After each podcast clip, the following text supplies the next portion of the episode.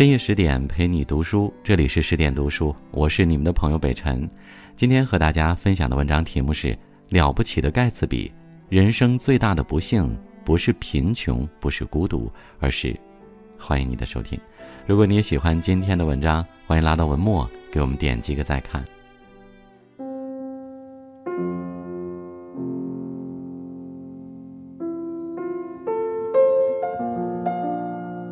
弗洛伊德说：“人类是充满欲望并受欲望驱使的动物。适度的欲望是梦想的翅膀，带我们起飞。一旦过度成贪婪，必然成为反噬我们的毒液。欲望像一种本能，驱使我们做出生存的选择。因此，能否控制住欲望，变成了幸福还是沉沦的分际。就像美国作家菲兹杰拉德笔下的。”杰伊·盖茨比，他在欲望的驱使下成为百万富翁，也一度追回梦中情人，但最终被不加节制的欲望毁灭。盖茨比的人生有多么了不起，他的结局就多么发人深省。成功是否仅仅指拥有巨额的财富？快乐是否仅仅指欲望的满足？幸福是否可以用社会地位和人生阅历轻易换取？小说《了不起的盖茨比》试图通过美国爵士时代上流社会的爱恨情仇做出解答。最终我们会发现，欲望是把双刃剑。想要人生的首尾落脚在幸福里，就得学会节制欲望，克己自律。上世纪二十年代，在第一次世界大战落下帷幕，华尔街股灾尚未到来之时，美国迎来了一股热闹的繁荣期。不少人靠着时代的机遇跻身上流社会，成为新生富豪。杰伊·盖茨比便是其中的代表。他身价千万，富可敌国。与兴盛数代的贵族不同，盖茨比无心享受生活，他时刻提防着被打回原形。很多年前，还没有成为万人瞩目的杰伊·盖茨比之时，他叫詹姆斯·盖茨。那时，他只是西部渔村一户农民的儿子。每天不是捞蛤蜊、打蛙鱼，就是陷入一夜暴富的欲望中消极度日。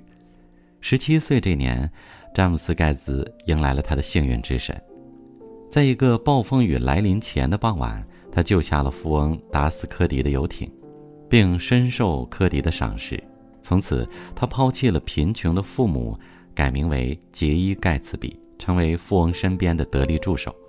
随着见识的增长，盖茨比的物欲也在膨胀。当他见识了富贵的模样，便循着金钱的响声前行，再也无法停下攫取财富的步伐。在科迪身边，他巧用心思，职位从厨房总管一路飙升做到船长。应征入伍后，他一边结交泰勒军营的高官，一边凭着出色的表现升任为少校。退伍后，他利用积攒的人脉。在黑社会山姆的引荐下，做起了非法的走私勾当，财富像潮水一样涌来，在生活中卷起深不见底的漩涡。盖茨比深陷其中，身不由己，渐渐丧失生活的自由。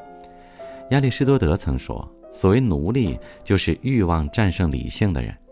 当欲望超越理性，生活的目标就会本末倒置。你想要更多的钱，更高的地位。”更大的影响力，势必要付出更多的心思，在生存的竞技场上拼杀。久而久之，生活的重心成了处心积虑的钻营，而非生活本身。就像盖茨比，身份越来越尊贵，财富越来越多，但他却越来越孤僻和紧张。每当夏天来临之际，盖茨比公寓总会举行歌舞酒会，整个纽约城的社会名流不请自来。而在彻夜的狂欢中，盖茨比只是躲在楼上的某处阴影里，凝视这些如飞蛾一样的男男女女。他的心被名利和恐慌填满，感知不到生活的美好，自然融入不了任何人的狂欢。梭罗曾说：“一个人只有满足了基本的生活需要，不再汲汲于声名，不再汲汲于富贵，便可以更从容、更充实地享受人生。相反的。”如果欲壑难填，人们便会在欲望的奴役下丧失原始的生活热情，淡泊于物欲，从名利中释放自己，才能看清生活真实的样子，活得潇洒自在。除了无尽的物欲，盖茨比心中还有挥之不去的情欲。每天晚上，他都会孤独地坐在海岸边，遥望对岸码头上一盏绿油油的灯，那里住着他的梦中情人黛西，一个真正的贵族女孩，有着天使般的美貌和迷人的笑容。对黛西求而不得的缘分，是盖茨比一生的痛苦之源。五年前，正在军队服役的盖茨比跟着几个军官，初遇了千金小姐黛西。他深深迷恋于黛西的贵族气质，谎称自己也是名门之后，展开了疯狂的追求。两人很快坠入爱河。可是关系进展的越顺利，盖茨比内心越痛苦。他痛恨自己的贫穷，痛恨上天的不公，更痛恨黛西身边的那些真正的富家子弟。不久后，这份痛苦升级，他远赴战场，黛西另嫁他人。失去黛西后的盖茨比发誓要成为世界上最富有的人，他深信金钱能挽回青春和爱情。他用了整整五年，靠着非法牟利成为纽约响当当的富翁，并在黛西家对面买了别墅。买下豪宅的那一刻，盖茨比十分欣慰，但很快就不满足于此了。他期待与黛西重逢，更期待旧情复燃。这不是一份简单的期待，而是沉重的欲望，让盖茨比欲罢不能。就像作家宋墨说的：“我们往往进入这样一个怪圈，总以为得到了某些向往已久的东西，心就会安定了、满足了，从此就可以幸福了。可是得到之后，却觉得不过如此。”更大的欲望立刻接踵而来，目标不断提高，我们也越来越累了。在爱情里，盖茨比不断更新着目标，不仅要走进黛西的生活，还要重获她的爱。欲望不断加码，快乐的门槛不断加高，人生的痛苦大多源于此。只可惜，深陷欲望的人们，不到幻想破灭的那一刻是不会清醒的。后来。在黛西表哥尼克的帮助下，二人终于久别重逢。当他们再一次站在彼此面前，黛西已然是拜金的豪门阔太，只有盖茨比一人仍执迷不悟。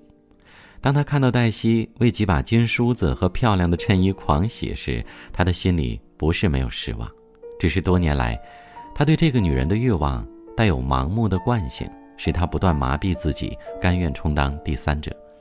在爱情上的欲求不满，让盖茨比的生活永远处于痛苦之中。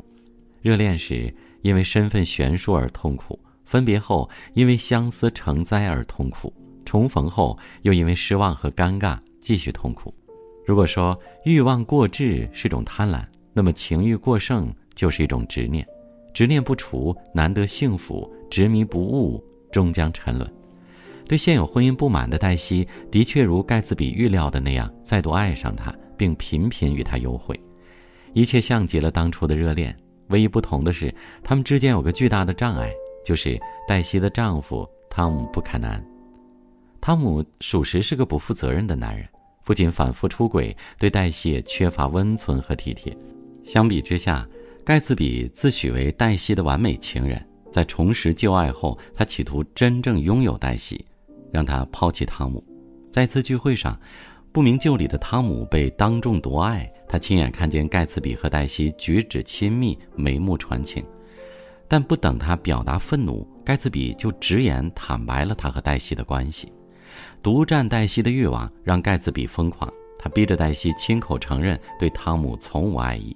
疯狂之下，盖茨比根本看不清黛西的爱。现实又冷酷，他从未打算舍弃现有的富贵荣华。他对盖茨比喊道：“你想要的太多了。”杨绛说过这样一句话：“上苍不会让所有幸福集中到某个人的身上。得到爱情未必拥有金钱，拥有金钱未必得到快乐，得到快乐未必拥有健康，拥有健康未必一切都会如愿以偿。”比起五年前的落魄，盖茨比已经拥有了很多。可是他仍不满足，欲望永远填不满，一切从未如愿以偿。